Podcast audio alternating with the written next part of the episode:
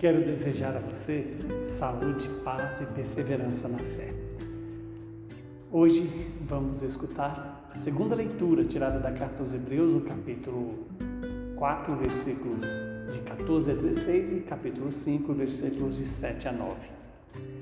Temos um sumo sacerdote superior a todos que entrou no céu, Jesus, o Filho de Deus. Por isso permaneçamos firmes na fé que nós professamos.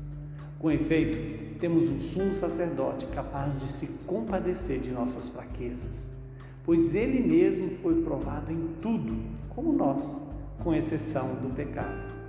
Aproximemo-nos então com toda a confiança do trono da graça, para conseguirmos misericórdia e alcançarmos a graça de um auxílio no momento oportuno. Cristo, nos dias de sua vida terrestre, dirigiu-se preces e súplicas, com um forte clamor e lágrimas, àquele que era capaz de salvá-lo da morte, e foi atendido, por causa da sua entrega a Deus. Mesmo sendo filho, aprendeu o que significa obediência por aquilo que ele sofreu. Mas, na consumação de sua vida, tornou-se causa de salvação eterna para todos os que lhe obedecem. Palavra da salvação. Glória a vós, Senhor. Louvado seja Deus por esta palavra que o Senhor nos dá. Uma palavra de vida eterna. Uma palavra que salva, restaura em nós a imagem de Jesus. Temos nesta carta aos Hebreus a apresentação do sacerdote que Jesus é. Um sacerdote eminente, superior a todos que entrou no céu.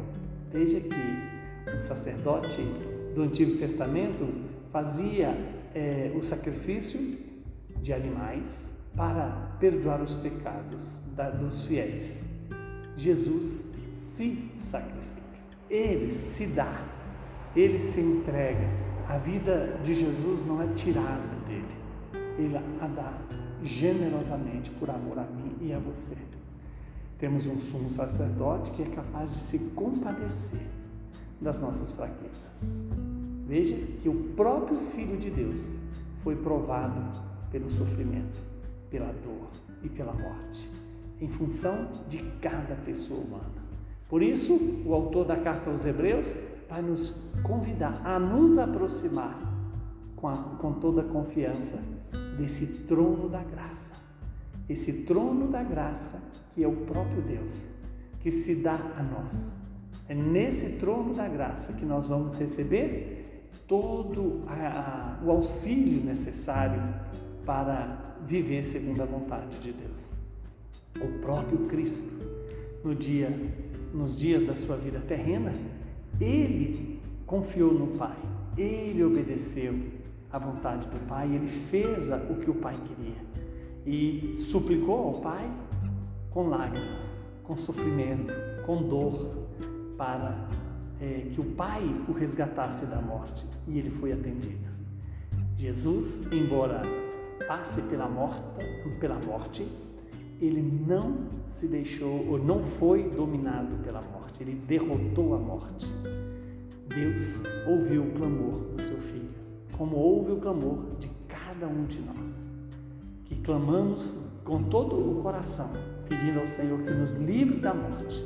E assim como Jesus foi atendido, né, por causa da sua total entrega a Deus, na medida que eu e você nos entregamos a Deus, seremos também atendidos em nossas necessidades. Dentre elas, a mais importante, a necessidade da salvação. Ah, e essa salvação vem a nós pela obediência. O próprio Jesus aprendeu a obedecer passando pelo sofrimento. E a obediência a Deus, que em Jesus também experimentou a dor e a morte, é também para mim e para você o único caminho de salvação. Que Deus nos conceda essa graça de aprender é, também no sofrimento e deixar que a vida nossa seja guiada pela vontade de Deus. Que o Deus Todo-Poderoso nos abençoe, nos santifique, nos livre do mal e nos dê a paz. Ele que é Pai, Filho e Espírito Santo. Saúde e paz para você nessa sexta-feira da paixão, onde devemos olhar para Jesus como nosso sumo e eterno sacerdote, aquele que passa pelo sofrimento, pela dor, mas não fica nem na dor, nem no sofrimento e muito menos na morte. Ele vence e nos dá também a garantia de que também seremos vitoriosos na medida que nos apoiamos nele com ele é, façamos a vontade do Pai.